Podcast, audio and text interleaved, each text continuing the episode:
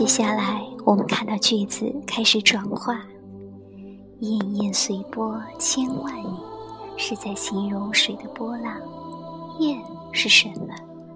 是日光或者月光在水波上的反光。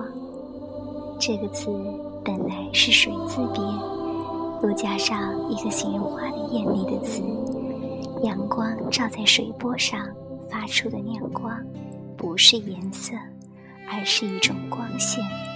这个光线非常强烈，以致要用形容颜色的艳来形容。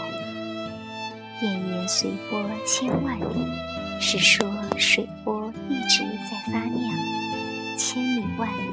都有月光照亮的水波，滟滟随波千万里，生命经验又扩大了。我们看到千万里以外的东西吗？可能看不见。张若虚在这里讲的不是视觉，而是一个心理状态。唐诗的一个特征，就是像之前讲的，前不见古人。后不见来者，他用心灵去突破视觉上的极限。张若虚的《春江花月夜》一开始就对我们生命经验的放大做着催化作用，从第一句开始到第二句、第三句一直在放大。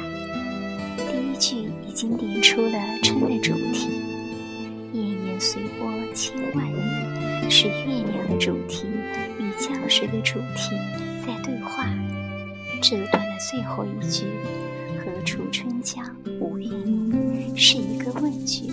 这句话很有趣。张若虚已经不在自身的肉体定位上，而是到了宇宙的高度。在这个地球上，哪一条河不是在春天被月光照亮？如果以电影的角度来看，这是一个俯视镜头。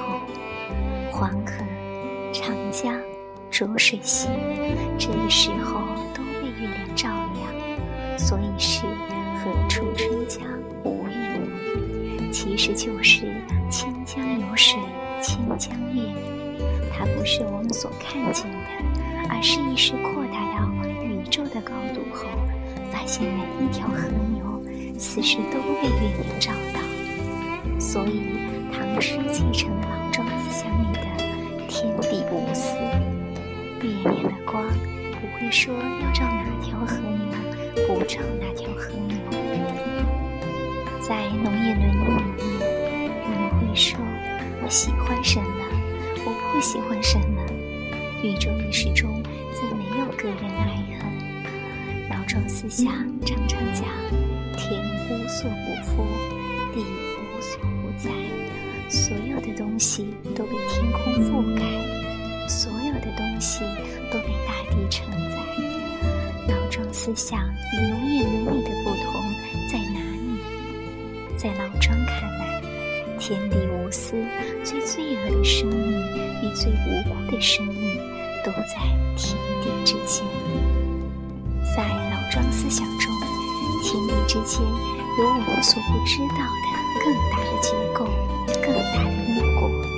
在唐代，真正居于思想主位的不是儒家，而是老庄。